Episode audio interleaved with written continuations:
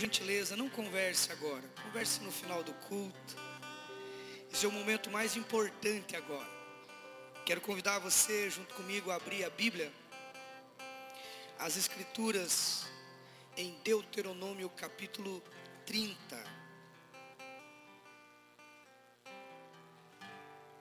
Verso 19. Mais uma vez, se você achou, Deuteronômio capítulo 30, verso 19. Coloque a mão sobre a sua Bíblia ou seu celular, seu aplicativo, e peça para Deus uma palavra. Ore dizendo: Senhor, eu quero ouvir a tua voz.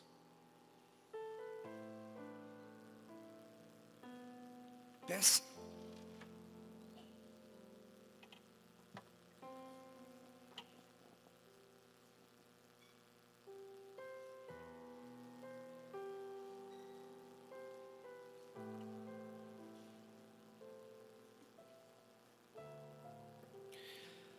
Senhor, para onde nós iremos se só o Senhor tem as palavras de vida eterna?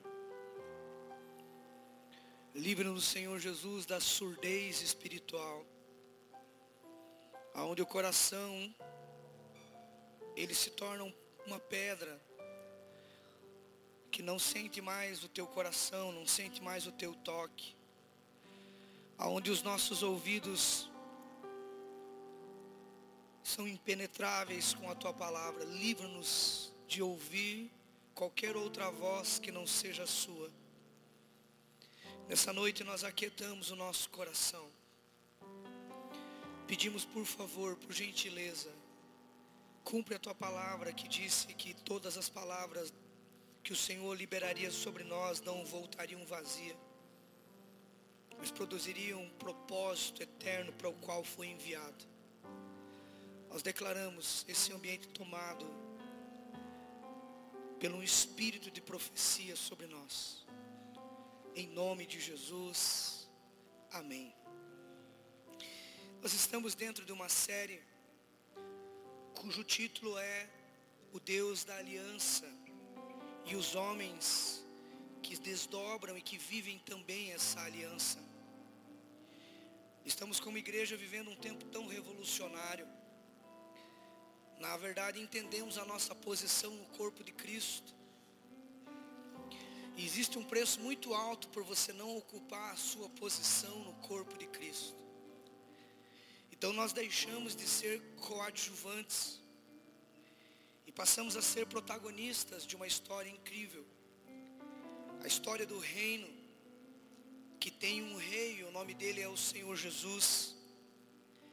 Nós somos seus súditos príncipes e princesas que nasceram para governar. Você nasceu para governar e não para ser subjugado. A palavra do Senhor nos diz que Ele te colocou por cabeça e não por cauda.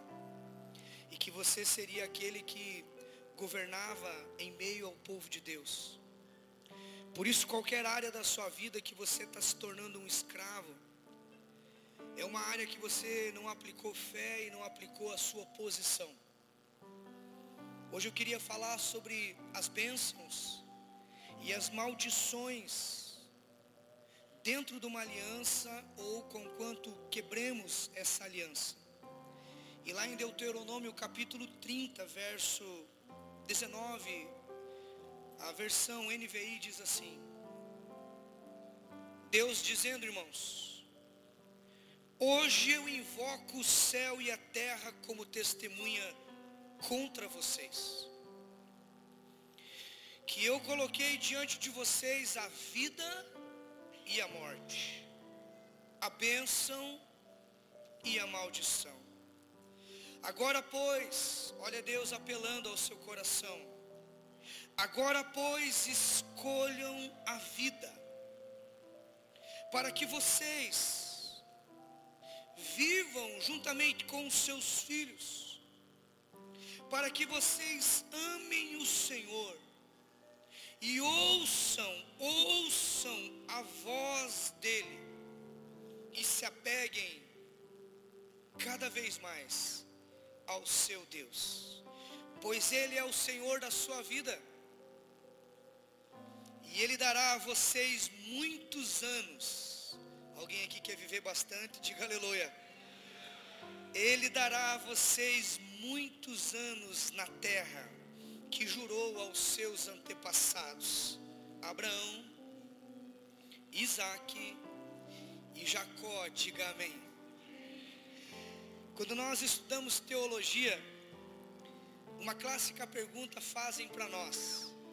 A pergunta é: a palavra de Deus é palavra de Deus ou apenas contém a palavra de Deus?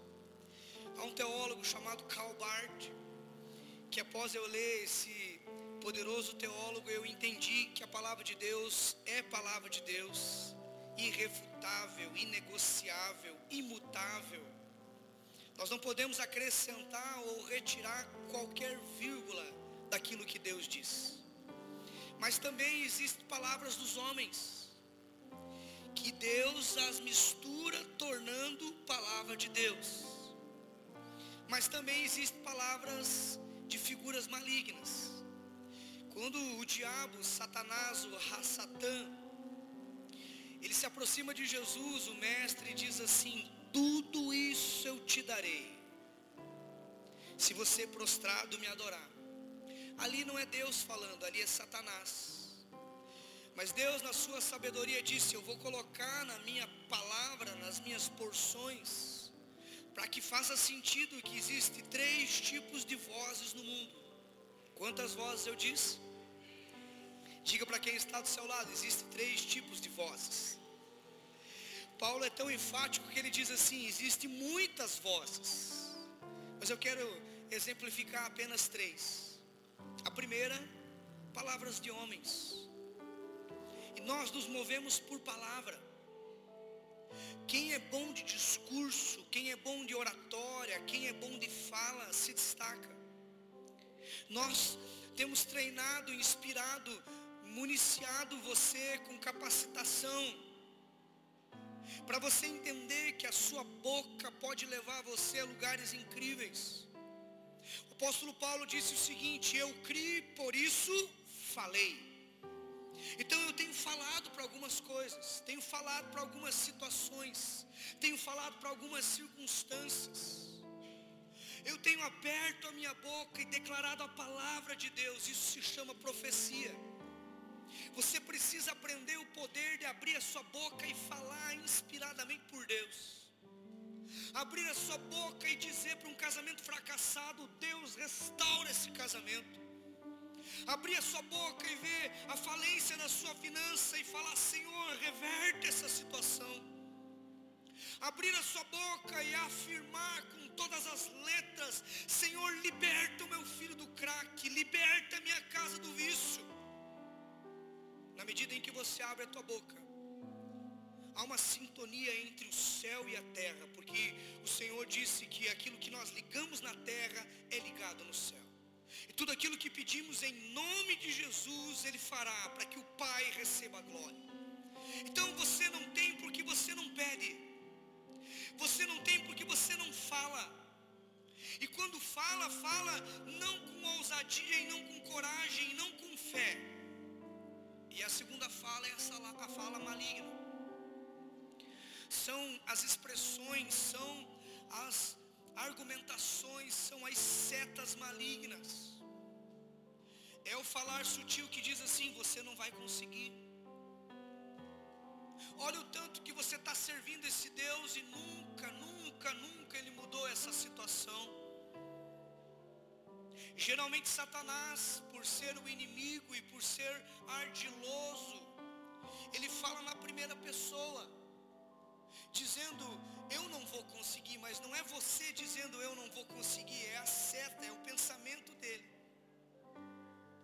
Então você precisa fazer aquilo que o apóstolo Paulo disse em 2 de Coríntios, o homem espiritual discerne as coisas espiritualmente, e ele mesmo não é discernível por ninguém. Porque literalmente ele abre o seu mover espiritual, a sua sintonia espiritual, e ele enxerga além das situações, além das circunstâncias. Por isso, discernimento espiritual é algo que você tem que procurar cotidianamente. Quem está falando comigo? É a minha mente, é a minha carne, é Satanás. São vozes contrárias à bênção de Deus sobre mim? Ou é o Pai? E nesse texto, com todas as letras, vírgulas e a argumentação, quem fala é Deus.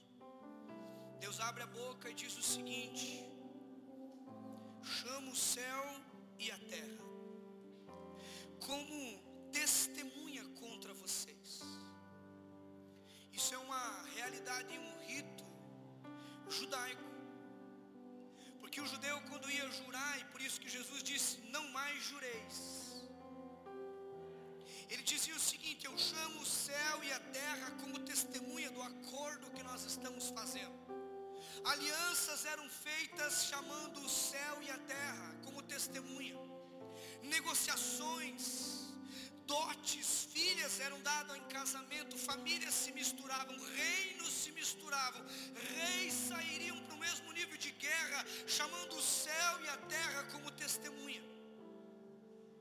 E Deus, entendendo que isso faria sentido ao coração do povo, disse: Hoje eu chamo o céu e a terra testemunha contra vocês, que eu vos dou, eu coloquei adiante de vós, e expus, trouxe à tona, deixei a mercê a vida e a morte, a bênção e a maldição. Há duas palavras aqui, vida e morte bênção e maldição. A primeira palavra, vida, no grego significa zoe. Não é qualquer tipo de vida. É uma vida plena, uma vida repleta, uma vida cheia de significado, sentido.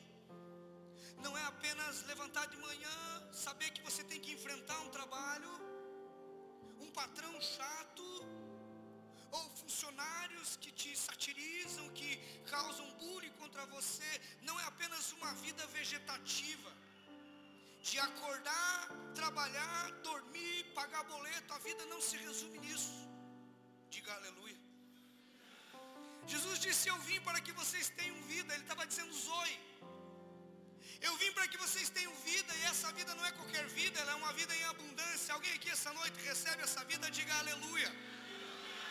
Essa vida tem um nome, o nome dele é Jesus. Alguém aqui quer Jesus sobre a sua vida? Diga amém. A outra palavra no grego significa psicopaniquia. Ela simboliza dois tipos de morte: a morte física e a morte espiritual.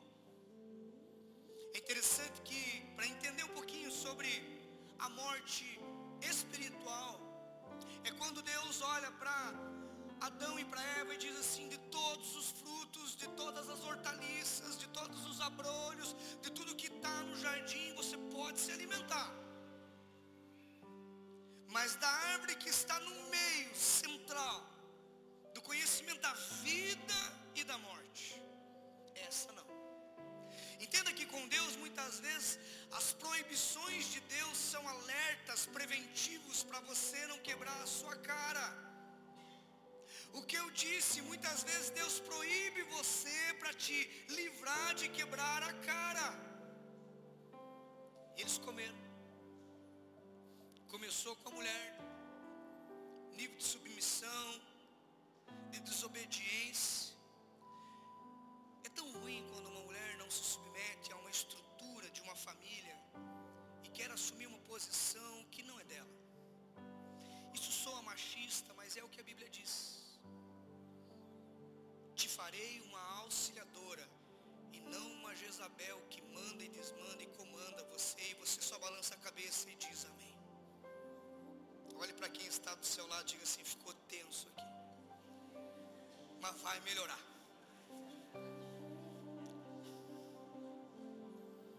Alguém que é uma mulher assim, diga aleluia. Olha lá. Viu que vocês não estão prestando atenção na palavra? Pegadinho. Diga, eu não quero uma mulher assim. Nós queremos uma mulher que seja bênção na nossa vida. Alguém que é uma bênção na sua vida, aleluia. Mas a mulher, ela literalmente se alimentou, deu para o homem e os dois não morreram fisicamente, mas eles morreram espiritualmente. A Bíblia fala que maldições foram lançadas sobre os animais, sobre toda a criação. A Bíblia fala que eles tiveram que vestir roupas porque eles perceberam a sua nudez. Depois do pecado houve um distúrbio social, econômico, familiar. A morte, a doença, a desgraça, tudo veio devido a essa morte espiritual. Quando Deus diz assim, olhe para mim, eu colocarei diante de vocês a vida e a morte. Ele está dizendo o seguinte, faça uma opção. Tudo na vida você tem uma opção. Tudo na vida decida em entender que você pode decidir ou não decidir. E o simples fato de você não decidir, você já está decidindo. Diga tudo isso para a pessoa que está ao teu lado, diga, decida, decida, decida, decida. Não decidiu, já está decidindo. Não avançou, já está retrocedendo não resolveu, colocou mais lenha na fogueira. Eu tenho entendido, irmãos, que nós não podemos avançar para a nossa vida. A vida boa que Deus quer dar para nós sem resolver as nossas pendengas do passado. Todo dia Deus dá a oportunidade de você se tornar um novo homem, uma nova mulher, de você consertar caminhos que você outrora deixou para trás.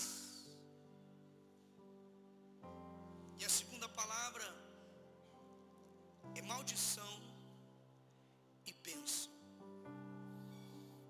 Bênção significa baraque. A palavra baraque no hebraico é provisão, prosperidade, acordo de paz, provisão financeira paz absoluta com Deus e com os homens. Cada vez que você diz assim, eu te abençoo, você está usando a primeira palavra que Deus usou para criar o universo, Bereshit, Barak, Elohim. Princípio Deus criou. Deus está dizendo o seguinte: abra sua boca e abençoe os outros, e não amaldiçoe, não use a sua língua para fofocar para criticar, para murmurar. Eu decidi, já faz muitos anos. Os fofoqueiros não se sentem confortáveis comigo. Críticos não se sentem à vontade. As pessoas que gostam de discutir ideias estão do meu lado. Projetos, moveres, avanço do reino, falar sobre Deus Agora, pessoas que falam de pessoas, e a gente consegue perceber muitas vezes um ar de amargura. Há muitas pessoas derramando sangue, frustração, amargura, sangrando em mesas. Alguns meses atrás, eu diria que um, foi ministrado aqui uma palavra que a mesa que você senta determina onde você chega. Então, a Bíblia está dizendo que a sua boca existe para abençoar. O Espírito do Senhor Deus está sobre mim, disse o profeta, messiânico 850 anos antes de Cristo, e ele me ungiu para proclamar as boas para pôr em liberdade os cativos, para abrir a minha boca e apregoar o ano aceitável ao Senhor, para ministrar graça naqueles que choram a nossa boca foi feita para abençoar. E Deus disse: Eu coloquei Baraque, bênção sobre a sua vida. Coloquei a possibilidade de você fazer essa opção de tomar posse das vitórias, de tomar posse das bênçãos, de tomar posse das portas que se abrem. E eu sinto da parte de Deus que Deus está nos levando para esse novo ciclo, para esse novo momento. O nosso nome está escrito em lugares ainda que os nossos pés não chegaram. Eu sinto que há coisas poderosas vindo ao nosso encontro, vitórias maravilhosas, conquistas poderosas. Eu sinto que há realizações da parte de Deus. Eu vejo você feliz com Deus e Deus feliz com você. Mas a segunda palavra chama-se maldição. No hebraico essa palavra se chama. Essa semana você vai poder fazer inveja para o seu amigo de trabalho dizendo eu sei falar hebraico. Então diga comigo assim, Barak significa bênção. Diga, Barak significa bênção. Diga para quem está do teu lado, eu sei hebraico, fale, Barak significa bênção. E a segunda palavra é Kelelá, diga comigo, Kelelá, que significa maldição, diga, significa maldição. Diga tudo isso para quem está do teu lado, tanto Barak quanto Kelelá, por favor, faça isso.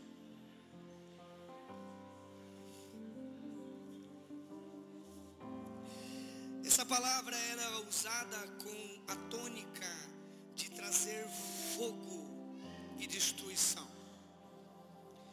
Que ele lá procede da boca de gente maligna.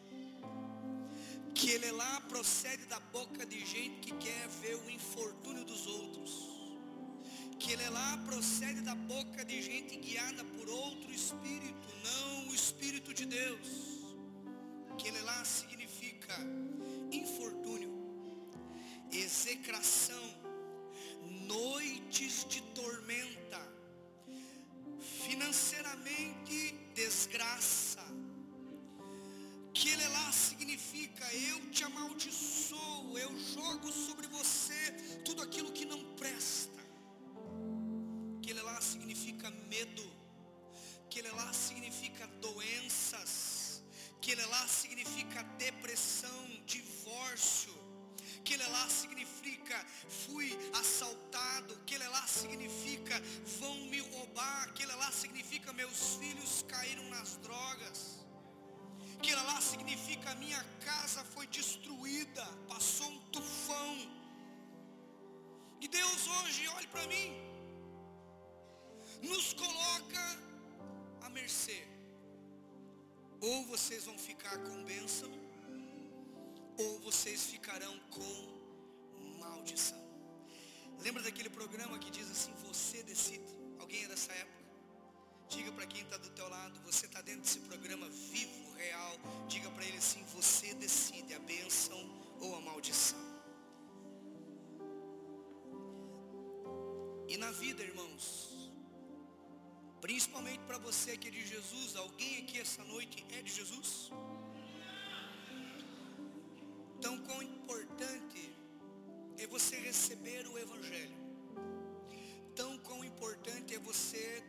Obedecer os protocolos, os princípios do Evangelho. Eu repito, tão quão importante você receber a graça, receber o Evangelho, receber o perdão, receber o favor, receber a mão de Deus, receber a salvação. Alguém aqui essa noite acredita que é salvo por Jesus? Faça barulho, diga aleluia. Tão quão importante é você agir em conformidade ao Evangelho que chegou ao seu coração. E o Evangelho existe princípios. Que quando começamos a pregar sobre princípios, a turma da ultra graça que acha que não tem absolutamente nada de obediência no Evangelho já se contorce. E eu não estou nem aí para você. E se você está no nosso meio, ou você se converte, ou procura uma igreja que prega um evangelho, água com açúcar, que não sua vida, e que você vive um traia da vida, traindo tua esposa, falando mal dos outros, não há transformação, esse evangelho não é o evangelho de Jesus. Diga para quem está do teu lado, converta-se.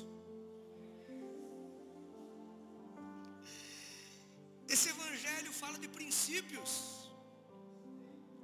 Esse evangelho fala de obediência. E uma das obediências que eu entendo pactos que nós fazemos com Deus e uns com os outros. Entenda, olhe para mim. Não existe essa filosofia maligna de crente agente secreto. Eu sou crente, mas eu sou crente tipo o espião 007. Ninguém sabe que eu sou crente. Irmão, você não entendeu o evangelho. O evangelho é uma exposição. Eu era um drogado, eu era um bêbado, eu era um avarento. Jesus curou minha vida, me transformou e me colocou como um carvalho de justiça. Muitos verão a obra de Deus na minha vida e falarão: há um Deus na vida desse homem, há um Deus na sua vida.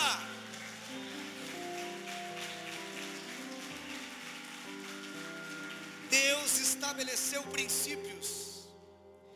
E um dos princípios se chama aliança. Diga comigo, aliança. Eu separei aqui seis alianças que norteiam a minha vida. E essas seis alianças para mim são imutáveis. A primeira aliança, a aliança que eu tenho com Deus. Essa aliança foi uma aliança que ele fez comigo em 1998. Alguém aqui se lembra quando Jesus entrou na sua vida? Dá um sinalzinho com a mão. Naquele dia Deus fez um acordo, fez um pacto, fez uma aliança. Naquele dia Deus disse o seguinte: agora você é meu, eu sou seu Senhor, eu sou seu Salvador, eu vou dar rumo na sua vida, eu vou guiar os seus passos. Você pertence a mim, agora eu sou o teu pastor. Naquele dia Deus olhou para o pecado e disse: basta. Naquele dia Deus olhou para a sua vida sem graça, sem futuro e disse: basta. Mas ali começou uma aliança. Que muitos se esquecem dessa aliança. Irmãos, como eu tenho visto os irmãos arrumarem compromisso no domingo. É evento.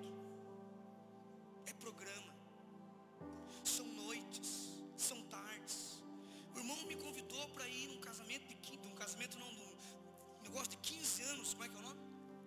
Um aniversário.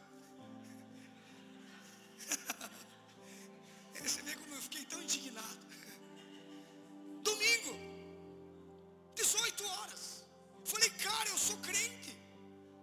E tem mais uma, eu sou pastor da igreja. E você é líder de célula, você tinha que estar lá também abençoado. 15 horas, 18 horas. Irmãos, nós temos um rito em casa. Domingo até duas horas nós fazemos as coisas. Depois das duas, hoje mesmo foi um irmão lá em casa querendo falar comigo. Eu entendo que ele pode ir o dia que ele quiser, eu sou um pastor acessível. Mas também eu tenho um princípio inegociável.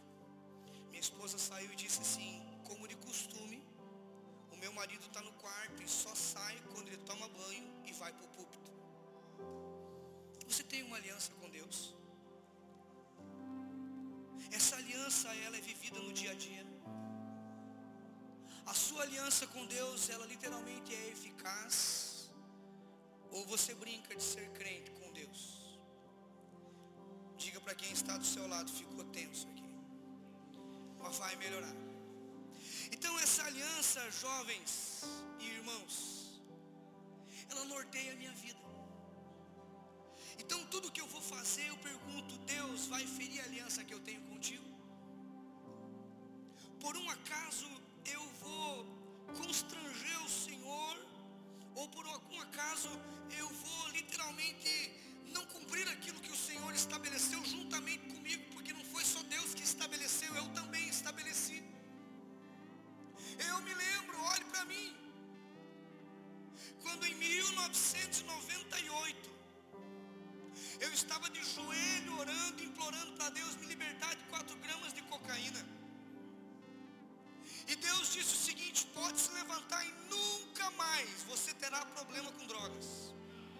Desde 98, tanto o álcool, tanto a boemia, tanto a vida absoluta, tanto a cocaína, tudo que você possa imaginar. Deus me libertou, diga aleluia.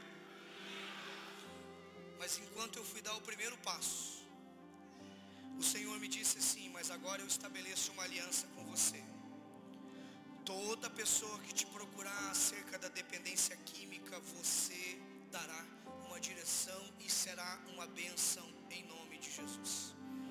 Essa semana nós estávamos internando três, quatro meninos nas casas que nós temos parceria. E a minha esposa olhou para mim, alguém aqui já brigou com a esposa esse mês, essa semana? Tá mentira, irmão. Põe a mão para ver se esse irmão está vivo aí, irmão. Às vezes ele morreu. A minha esposa disse, amor, essa tua agenda está atrapalhando a nossa. Nós temos quatro filhos.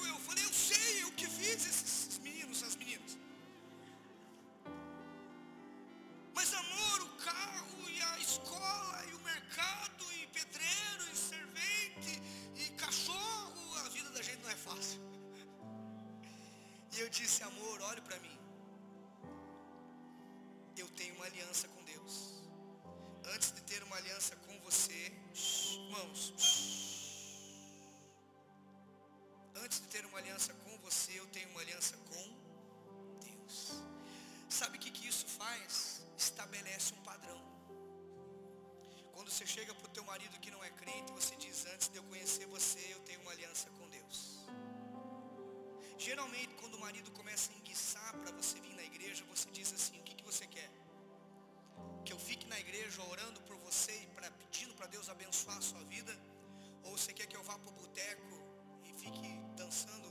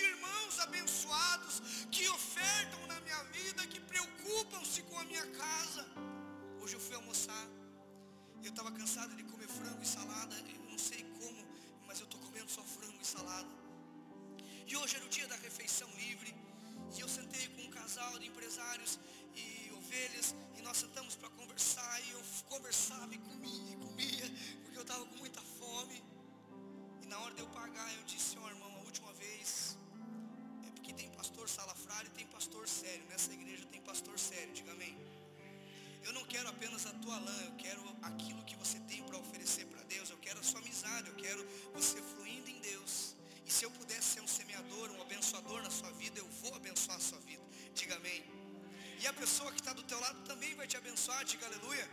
Ela vai pagar um pastel para você hoje no final do culto. Aplauda ela, diga aleluia.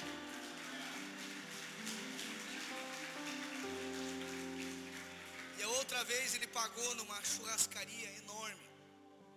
Eu nem perguntei quanto que era, mas era um olho ou um rim. E dessa vez eu falei assim, não sou eu que vou pagar. Eu falei, irmão, dessa vez você manda lá em Curitiba, mas aqui a autoridade sou eu quero abençoar a sua vida. E quando eu puxei a carteira para pagar, a família disse assim, meu pastor não. Falei, irmão, é o trabalho de vocês, tem funcionários. Não, tudo bem, mas esse ano você veio poucas vezes aqui, eu estou abençoando você. Eu falei, então empacota esse negócio para eu levar embora. e levei a minha marmita, diga aleluia.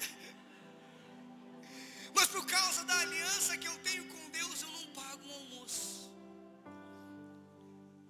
é sua. Fui cortar o meu bigode. Tava parecendo o Leôncio, lá do pica-pau.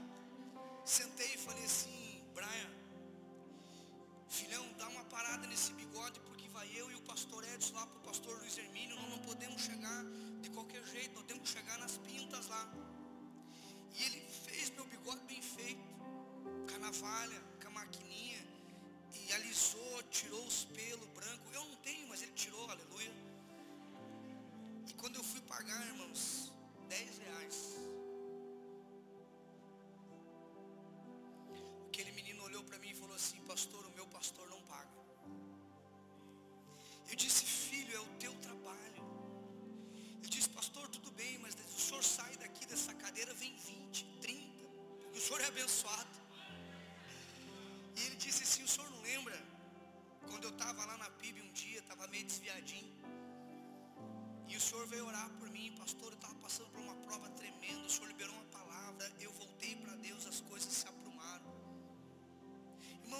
Graça de Deus está quando você tem uma aliança com Deus.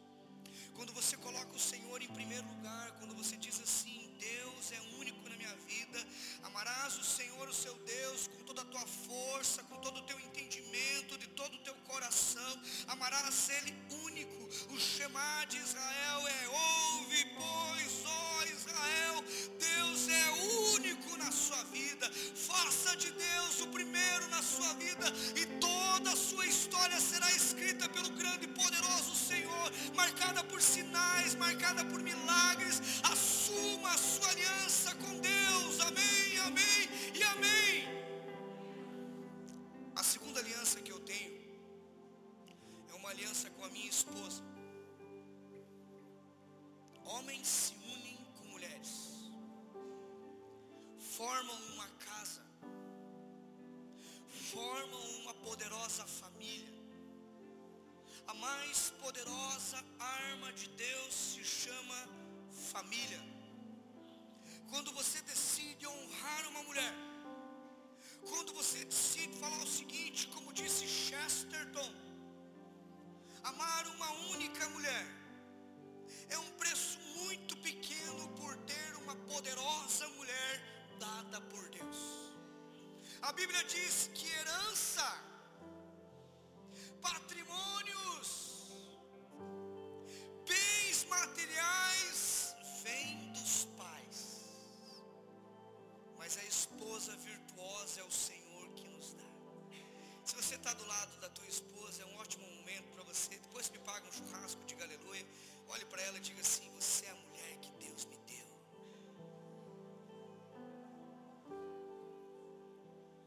Irmãos, essa aliança, ela norteia muita coisa. Porque antes de tudo, vem a aliança com Deus. Depois da aliança com Deus, vem a aliança com a minha esposa. Vem a aliança com o seu marido. Quando eu viajo, irmãos, eu chego e eu encontro quatro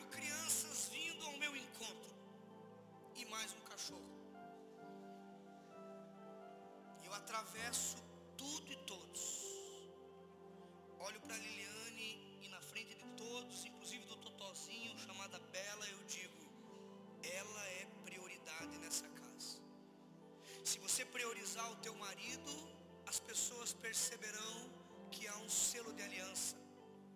Se você priorizar a sua esposa, as pessoas perceberão, essa casa tem protocolos, essa casa tem um fundamento, essa casa tem um princípio, essa casa tem um valor. E se você é solteiro, trate de casar, diga aleluia. Alguém aqui é solteiro, diga glória a Deus. Nós temos que casar você.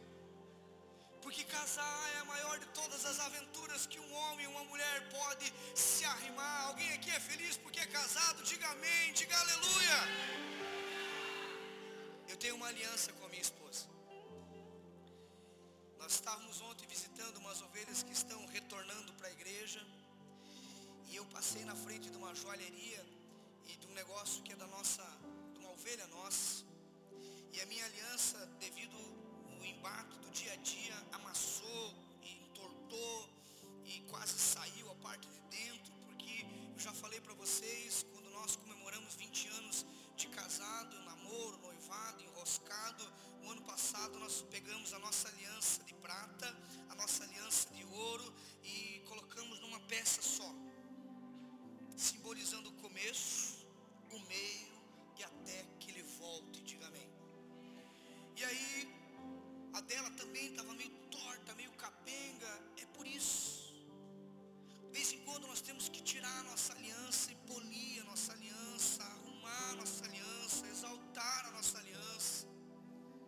casamento é feito de detalhes.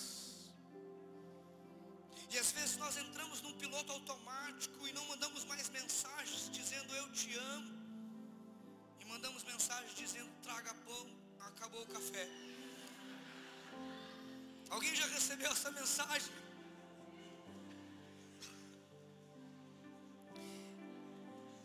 E esses dias eu fui fazer uma compra de algumas verduras e minha esposa é apaixonada por chocolate e milka. E eu vi uma barrona desse tamanho. Sem brincadeira, um troço desse tamanho. E eu comprei uma dela. Coloquei as frutas, coloquei os legumes. Irmãos, a minha esposa cozinha para mim.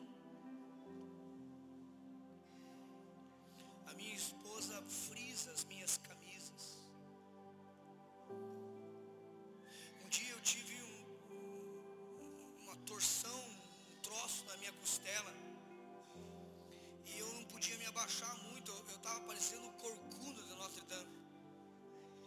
E eu não conseguia amarrar o meu sapato. Minha esposa amarrava o meu sapato.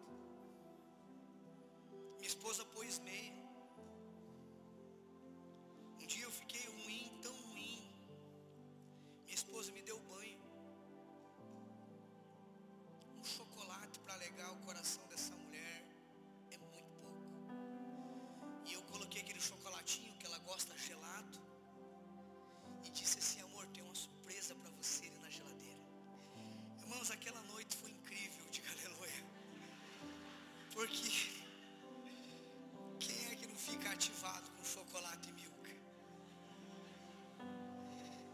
Aliança com a minha esposa.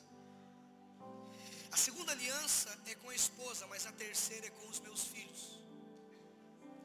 Irmãos, nós estamos criando uma geração de crente que não entende a revelação de ser pai. Nos próximos meses foi acordado em administração e na equipe pastoral levantarmos um pastor abençoado para cuidar dos homens da nossa igreja. E eu tenho uma lista de 50 campeão que eu quero passar para ele. E eu vou dizer o seguinte: forge nesses camaradas um exército de homens. Irmãos, nós precisamos olhar para os nossos filhos e entender que o nosso legado vai ser perpassado neles. E a maior de todas as missões que nós temos é transferir a nossa unção para os nossos filhos. Nós estamos aqui diante desse poderoso dilema e alguém disse com muita propriedade, olhe para mim. Todo mundo fala que mundo vamos deixar para os nossos filhos. E eu fui assaltado por uma frase: que filho você vai deixar para o mundo? Um filho frufru. Um filho que não entende o valor do O filho que sabe o valor de ganhar, ganhar, ganhar e nunca ofertar. Meu filho mais velho está aqui, ele sabe que o dia em que eu faltar, ele tem que assumir a casa. Meu filho mais velho está aqui, juntamente com o gordo, que são os homens de casa. Eu disse: se um dia explodir uma guerra, o pai vai lá guerrear para defender vocês. E vocês fiquem aqui trazendo comida, provisão para sua mãe para suas irmãs. Nós precisamos ensinar os nossos filhos a serem cavaleiros, abrirem a porta, falar muito obrigado, ser gentil, atirar as compras do carro, para não invertermos os valores. Nós precisamos ensinar os nossos filhos a serem homens e as nossas filhas a serem princesas. Mau vier tentar abocanhar a sua filha, você tem que ir para o meio e dizer o seguinte: aqui não.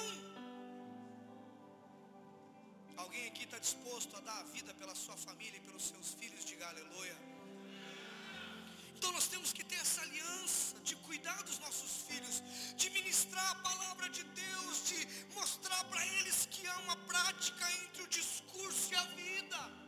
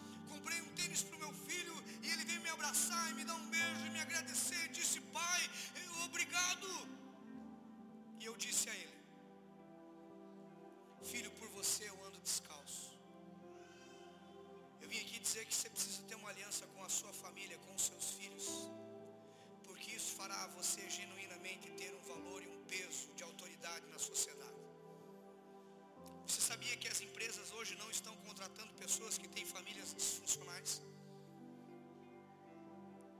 As grandes posições dizem o seguinte: o jeito que ele trata a esposa e os filhos fala do jeito que ele vai tratar a empresa. Então a terceira aliança que eu tenho é uma aliança com os meus filhos. A quarta aliança eu tenho uma aliança com os meus pastores. Isso norteia a minha vida. Eu sou pastor, mas eu também tenho um pastor. E quando eu olho para aquele homem e para aquela mulher, e quando eles falam da parte de Deus ao meu coração, eu digo amém. O diabo está tentando pintar através do YouTube, através desse povo com fundo preto, mas não é a igreja nossa, diga aleluia. As pessoas acham que é só pintar um fundo preto e pôr umas cadeiras e escrever church, que isso é uma igreja, às vezes é um amontoado de gente frustrada. Para quem está do teu lado, ficou tenso aqui. Eu tenho uma aliança com os meus pastores. Eu sou uma ovelha também. Há uma clássica diferença entre bodes e ovelhas. Quando um homem de Deus, chamado pastor, tenta ministrar para um bode, o bode chifra, ele bate, ele se rebela, ele causa um motim, sai espalhando difamação, fofoca, ele quer ver o infortúnio daquele pastor. A ovelha não. A ovelha senta, ela chora. Uma certa feita, num tempo muito longínquo, eu ministrava na vida de um homem que tinha recém-adulterado. E ele me abraçava e dizia assim, pastor, por tudo que há de mais sagrado, não. Pastor, me ajuda a restaurar o meu casamento. Eu sei que eu fracassei, eu sei que eu vacilei. E eu me lembro até hoje das lágrimas que aquele, aquela ovelha escorria, dizendo assim: Cuida da minha vida, eu tenho uma aliança com o Senhor. Você precisa ter alguém para chamar de teu pastor. Você precisa ter alguém para falar o seguinte: esse é o homem de Deus, essa é a família pastoral na minha vida, e eu vou respeitar, eu vou dizer amém, eu vou colaborar, eu vou ajudar. O autor de Hebreus diz o seguinte: cuidem dos vossos guias, cuidem dos vossos pastores, cuidem dos vossos líderes, para que eles produzam e façam o trabalho não com peso. Você não pode ser um peso no ministério de um pastor, você tem que ser bênção. Essa é a frase máxima que a minha mãe me ensinava. Ela dizia assim: Filho, nunca fale mal de pastor, nunca se levante em motins. Eu fiz isso e trouxe, trouxe desgraça para minha casa. E ela dizia assim: Seja bênção. Aonde o teu pastor estiver, seja bênção. Ore pelo teu pastor, ministre na vida dele, mande mensagem. Pergunte se ele está bem, pergunte se os filhos estão bem, porque o pastor também é um ser humano. A esposa do pastor também é uma ser humana. Os filhos dos pastores são iguais aos seus. Não há asa em nós. Mas nós temos uma aliança. E a aliança é decidida no dia mau. No dia em que o teu pastor descobre as coisas ruins que você tem. E no dia em que o teu pastor mostra para você as coisas ruins que tem. E você decide entender que perfeição só em Jesus. E que o caráter é transformado de dia após dia. É por isso que existe um trânsito de igreja para igreja, tipo Alice no País das Maravilhas, à procura da igreja perfeita. Inocente. O dia em que você achar essa igreja, você vai entrar e vai estragar porque você é imperfeito. A igreja é uma comunidade de imperfeitos que são transformados pelo poder do Senhor Jesus. A quinta aliança que eu tenho. Eu não sou profeta sem casa. Nesse púlpito não prega profeta sem casa. Uma feita, uma irmã disse assim: tem um pastor que ele se move. Nossa, ele ora, ele roda o manto, ele flui, ele faz de tudo. E eu disse: quem que é o pastor dele? Qual igreja que ele parte o pão domingo após domingo? Não, ele é um missionário itinerante. Eu falei: então na PIB não prega. Não tem casa, não tem teto. Eu tenho uma aliança com essa igreja. Eu sou pastor batista e eu sou membro na igreja batista há 24 anos. Pastor Edson, se eu não me engano, já passou dos 40. Quantos anos batista? 51. 41. Uma salva de palmas para esse homem.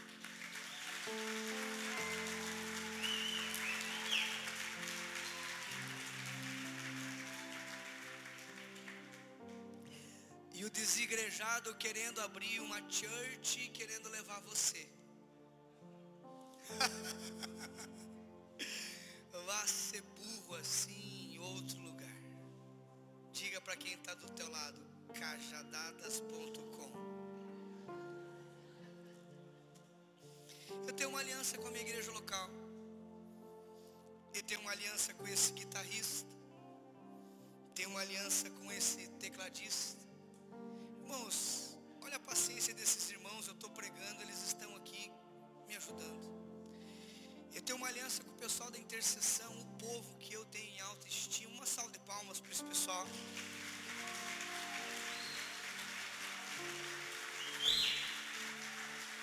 Eu tenho uma aliança com os irmãos que estão fritando pastel para você comer no final do culto. Uma salva de palmas para aqueles irmãos. Eu tenho uma aliança com o irmão do som ali. Ele é uma bênção, aplauda aquele irmão. Eu tenho uma aliança com as pastoras kids, aplauda o pessoal kids. Eu tenho uma aliança com o pessoal da intercessão, da ação social, dos jovens, dos adolescentes. Eu não sou um profeta sem casa, eu tenho uma casa e o nome dela é PIB de Matinhos, diga amém. Aplauda essa igreja, porque essa igreja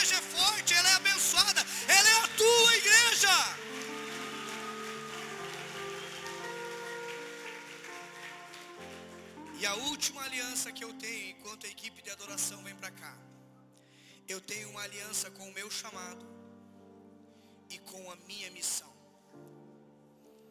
Eu não posso fazer qualquer outra coisa a não ser me mover poderosamente no meu chamado.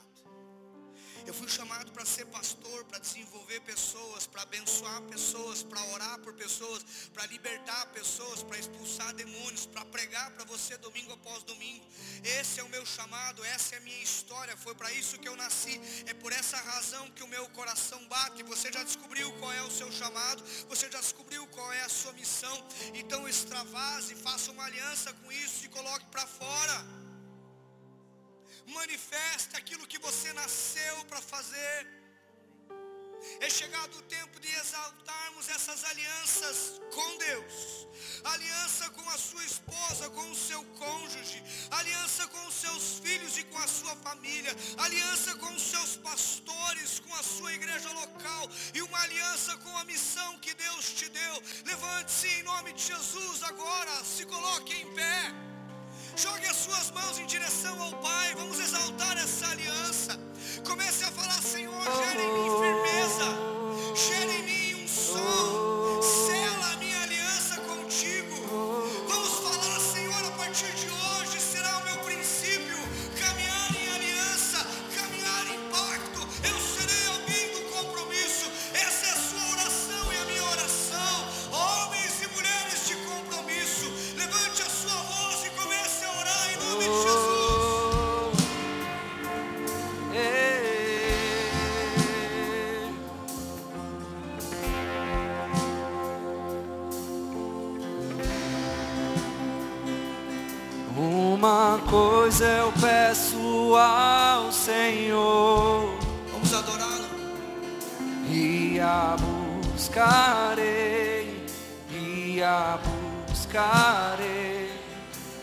Meus pés estejam em tua casa para sempre, para sempre.